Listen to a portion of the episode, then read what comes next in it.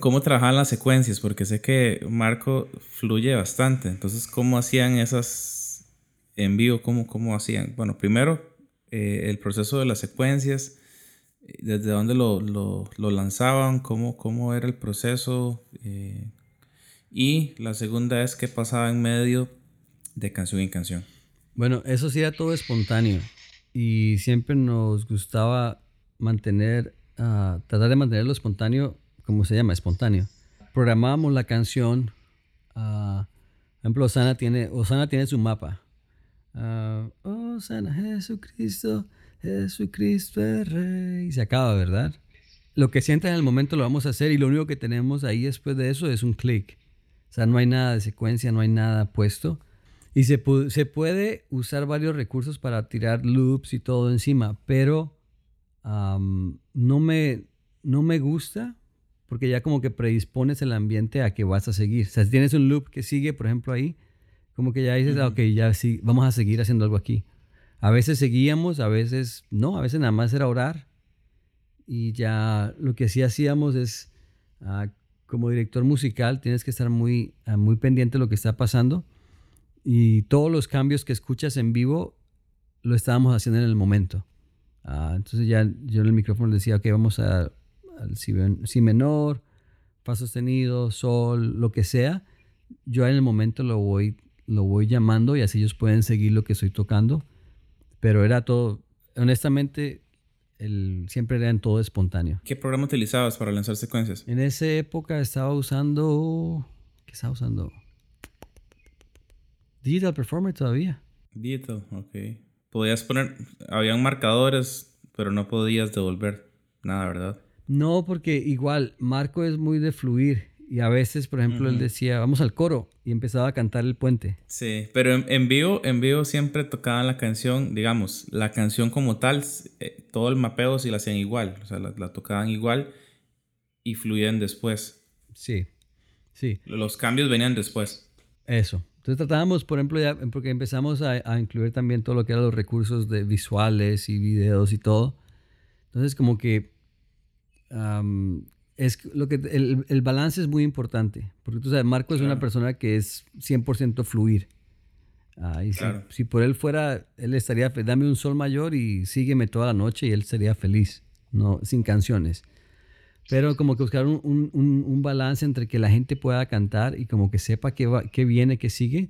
Y luego al final de una canción, pues ya fluimos y no hay ningún problema con que ah, se escuche un poquito más, uh, más vacío, no hay problema, porque es, es, es, espontáneo, es real. O sea, no es como que uh, tienes que hacer mucho. Lo único que sí, cada, cada músico tenía como un poquito más de, de noción de lo dinámico y por ejemplo, yo en main stage, en ese momento ya metía todos los pads que tenía. Por ejemplo, en, la, en Osana no toco nada, solamente el guitar. Pero a la hora de, de, fluir, pues generalmente me iba al piano, porque ahí yo tengo todo el controlador y yo puedo empezar a agregar más pads o aún un synth bass como para hacer lo que suene más grande. Pero estos sonidos por lo general nada más los usaba a la hora de fluir. Uh, Aún, por ejemplo, tengo, tenía unos ARPs o unos pulses acomodados al, a, cada, tiempo de cada canción. Así, si, si, si, íbamos creciendo, en vez de yo tener que tocar más en el piano, como que le agregaba un poquito más de, layers. y así se escuchaba más grande y parecía que tocara más, pero no era, era nada más de que agregas layer, layer, layer y te ayuda a sonar mucho más grande sin tener que tocar más. ¿Y cómo la función que había en los espontáneos entre el guitarrista y vos, cómo lo repartían? Lo mismo, ah, como director musical, yo, yo llamaba a los momentos, o Marco volteaba y decía solo de guitarra o solo de piano. y la, lo más importante es poder escucharte, que la banda se escuche bien a cada cada, cada instrumento se escuche bien a todos, que, que la mezcla que la mezcla del piano no nada más haya piano y click, porque nada más vas a tocar tú solo, pero si tienes la, una mezcla fuerte de, de, toda la banda, vas a poder sentir lo que cada músico está haciendo y eso es lo que ayuda a veces a Dani empezó a tocar una, una, una, una, frase en el bajo y le decía, Dani, sigue ahí.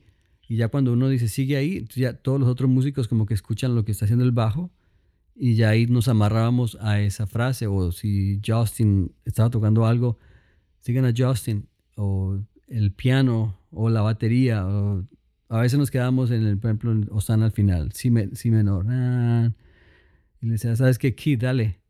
Y Kid empezaba a tocar. Y ahí todos nos como que nos íbamos juntando a lo que él estaba haciendo. O Marco empezaba a cantar y de, de esa métrica o lo que él estaba diciendo, lo, lo, empezábamos a seguir. Y ahora que decís lo de que decías lo de una buena mezcla, ¿qué recomendación puedes darle a los músicos, en este caso tal vez pianistas, a la hora de hacer su mezcla de monitores? La, yo creo que la más importante es que a veces los recursos son buenos y son buenas herramientas, pero a veces nos volvemos demasiado dependientes de una secuencia. Entonces, la secuencia es buena, pero por ejemplo, si tienes dos guitarristas acústicos y dejas la guitarra en la secuencia, la guitarra acústica en la secuencia, como que no tiene sentido.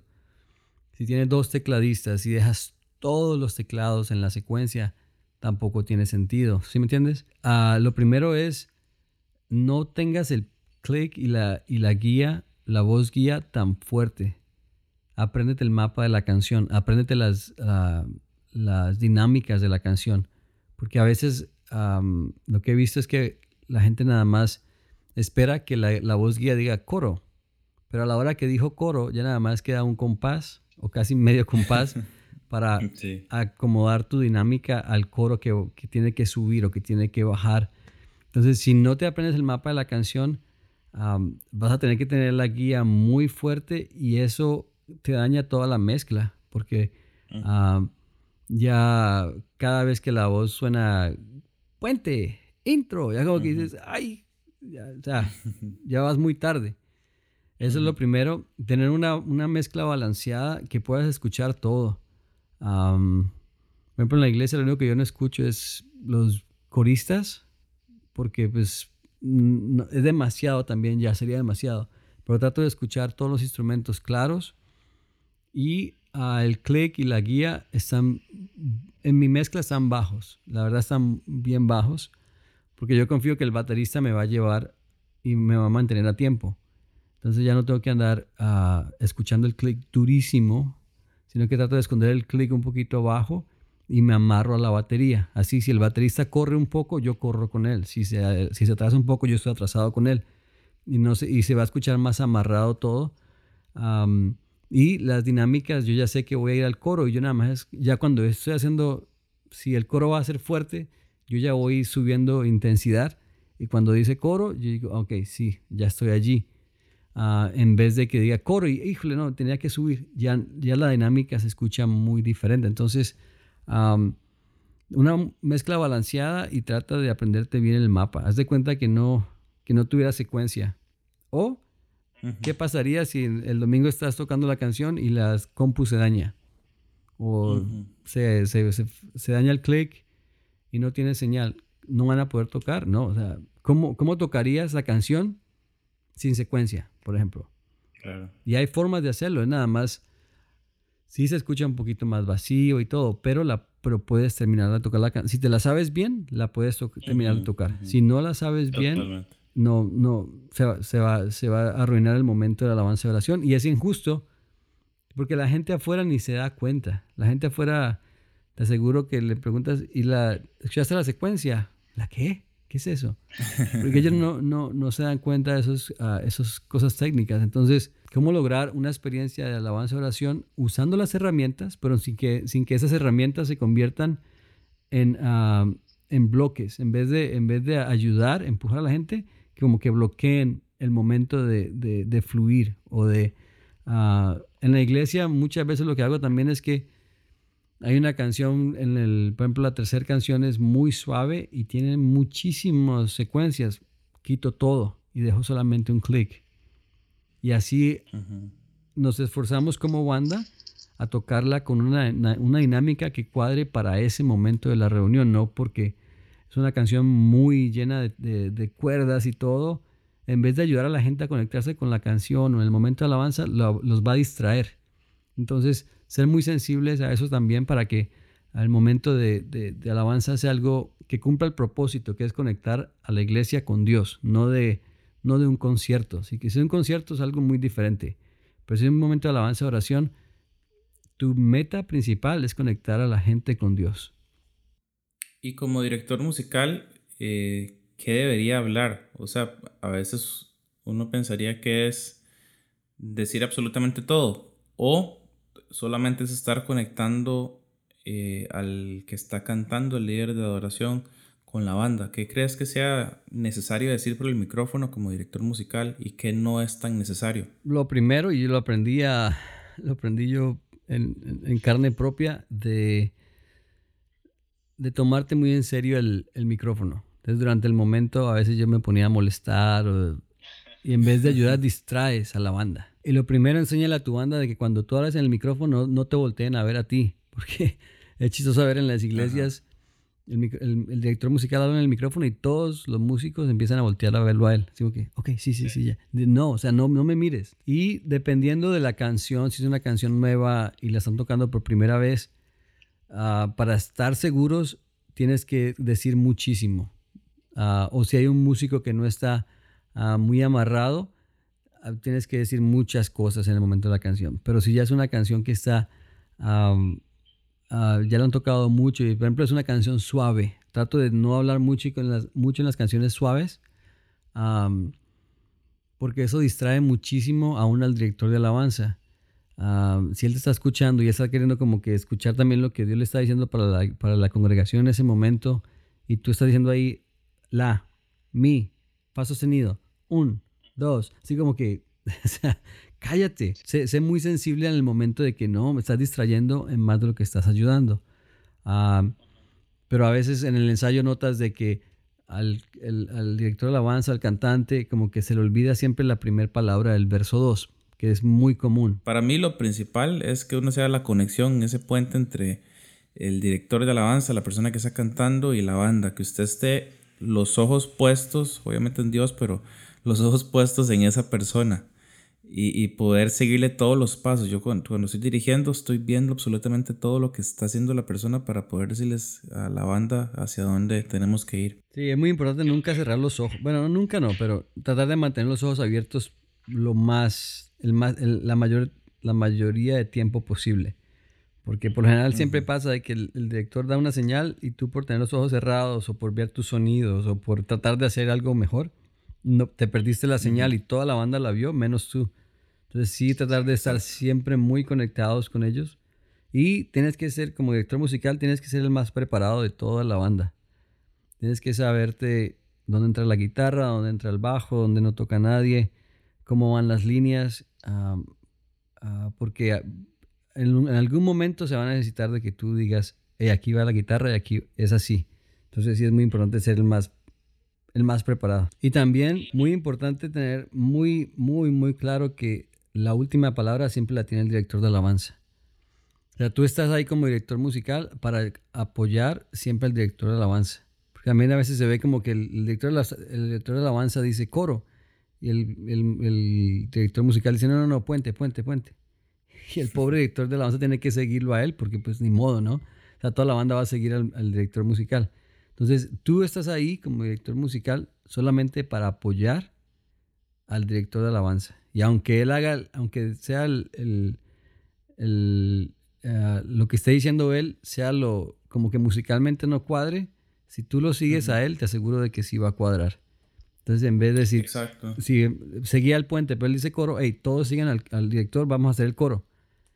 Y aún se tienes que apagar las secuencias, todo. Te aseguro que eso va a unir más a la banda y va a ser muchísimo mejor el resultado a que si tú mismo haces tu propio tu propio reino. Tú estás ahí nada más es para apoyar al director de alabanza, no para ser tú el director de alabanza. Y cuando anduviste en este periodo de gira, ¿qué, qué enseñanzas pudiste tener? ¿Qué, ¿Qué, qué, aprendiste durante todas estas giras? ¿Y qué diferencia o cómo te sentiste ya cuando llegaste a la iglesia, a una iglesia local y servir y tal vez ya no salir tanto? Pues las giras, la verdad, la pasé increíble, mano. Ah nos reímos mucho. Y lo, lo, que te decía, todo depende de cómo, cómo trates de disfrutar todo el tiempo que estás viviendo o la, la, temporada que estás viviendo. Entonces me acuerdo, bueno, molestábamos, nos, reíamos hasta las 2, 3 de la mañana, ya no estábamos tan cansados del evento, igual nos seguíamos riendo, seguíamos echando chistes, de todo. Y esos son momentos que a ti nunca se te van a olvidar. Igual, los momentos en vivo con la, en la plataforma son muy buenos, pero lo que, lo que, la relación que tú haces de amistad con los músicos, con los ingenieros, es, es, es increíble. Son los momentos que nadie más ve, solamente tú y ellos son los que se quedan contigo para toda la vida. Y, o sea, fue increíble. Ah, ah, y lo hicimos por 10 años, pero ya en el 2013 mi esposa y yo sentimos, casi en el mismo momento, sentimos una voz de Dios que decía que era tiempo de enfocarnos en la familia. Y como que empezamos a orar y bueno, ¿qué significa eso? Y ya después de varios meses dijimos, ¿sabes qué? Yo creo que es tiempo de que deje de viajar y que esté aquí con, eh, con la familia. Y el día que, que ya literalmente le... Porque ya hemos estado orando con Marco ya por varios meses y mira, estamos sintiendo esto, no sabemos qué es, pero creemos que viene un cambio, a ver qué pasa. Ese fue como en julio. Ya en octubre yo me reuní con él y le dije, ¿sabes qué? Ya sí vamos a dejar de viajar. Vamos a estar aquí en, en, ya en la casa, mejor dicho, enfocados en la familia, eso es lo que sentimos de Dios. Ese día fue en octubre y cuando llegué a la casa ese día me dice mi esposa, hey, estamos, estamos embarazados. Le digo, no, pero acabo de renunciar a mi trabajo como que embarazados. Y de ahí para allá ha sido una época de, de confiar en Dios de decir, Dios, escuchamos tu voz, estamos siguiendo lo que, estamos, lo que creemos que nos dijiste, entonces confiamos en ti. Y la verdad, poder estar en la iglesia ha sido una bendición inmensa para nosotros como familia. de verdad, poder ir a la iglesia, asistir a la iglesia y estar como familia, sentarme con mi, con mi esposa y poder estar en un tiempo de alabanza y disfrutar juntos era algo que realmente necesitábamos demasiado. Poder, aprender, poder recibir palabra cada semana, poder estar allí ah, recibiendo. Y ya unos meses después de que, hicimos eso, pues ya empezamos a servir y todo, pero poder estar en, en, familia, la verdad, las dos fueron temporadas increíbles. Y creo que Dios te da la gracia para hacer lo que tienes que hacer. La decisión o lo más importante yo creo que es cuando Dios te dice, hey, lo que has hecho por 10 años, creo que ya es tiempo que hagas algo, diferente. Y si tú te amarras o te, dices, no, no, pues que eso es lo que yo puedo hacer, y sigues ahí, de pronto, no es, que, no es que sea así, pero de pronto la gracia de Dios no va a estar ahí contigo y lo vas a seguir haciendo, pero va a ser mucho más difícil. Entonces, como que saber escuchar la voz de Dios y saber servir con las manos abiertas de que hoy estás haciendo esto, mañana si Dios te pide que hagas algo diferente, pues ok, está bien, lo hacemos.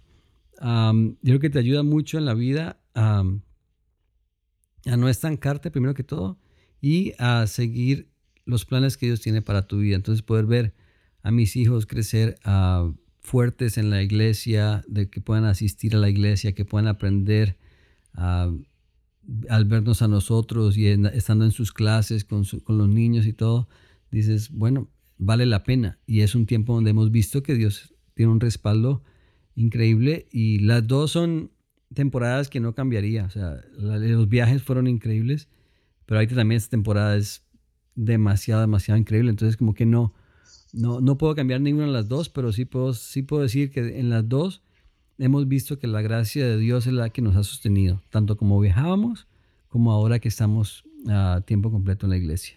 Ya para ir cerrando, ¿qué consejos puedes darle a los músicos que tal vez se sienten estancados o que piensan que el plan de Dios no funciona con ellos? Mira, toda la vida vas a estar así. Y te lo puedo decir, cada vez que logres lo que estás ahorita soñando, vas a llegar y vas a sentir un vacío de que ya lo lograste dices, bueno, ya, ya llegué donde iba a llegar, ahorita qué hago. Y la otra vez estaba leyendo de una historia de un multimillonario ah, que dijo, quiero ser multimillonario cuando tenga 30 años. Y lo logró, o sea, trabajó fuertísimo y todo. Pero terminó suicidándose a los 35, creo, porque cinco años ella no supo nada más que hacer. O sea, llegó a la meta y dijo, bueno, ya soy multimillonario, ¿qué más hago? No sé, como que se le acabó el, sentido de vivir, lo que, lo, que lo ayudaba a seguir. Entonces, es más que lo que tú haces, es lo que tú eres. Y como que buscar lo que Dios realmente ama de ti, no lo que tú es, lo que tú en lo que haces en el momento es importante, sí, pero lo que tú eres es lo que te va a sostener por el resto de la vida, aunque hagas algo totalmente diferente. Puede que hoy seas músico, puede que mañana, no sé, Dios te diga, ahí vas a trabajar en la construcción. Buenísimo, pero eso no cambia el hecho de lo que tú eres. Cuando basas tu vida en lo que tú eres, que eres un hijo de Dios, eres amado por Él, lo que tú haces se, se convierte en un segundo plano. Y tú nunca vamos a saber por qué Dios a veces nos pide que hagamos cosas que a veces no entendemos en la, temporada, pero Dios tiene todo planeado y Él tiene todo muy bien planeado para ti. Así que básate, basa tu vida en lo que eres, no en lo que haces. Y antes de terminar, eh, Julián, ha sido increíble lo que hemos, lo que he podido aprender y sé que los que están escuchando también, si llegaron hasta, hasta acá, se quedaron todo ese rato de conversación. Eh, hemos aprendido bastante y quisiera cerrar con una dinámica. Te voy a decir una palabra y vas a, a contestarme con lo que se te venga a la mente. Listo, ok. Música. Risa. Piano. Blancas y negras. Dios. Todo.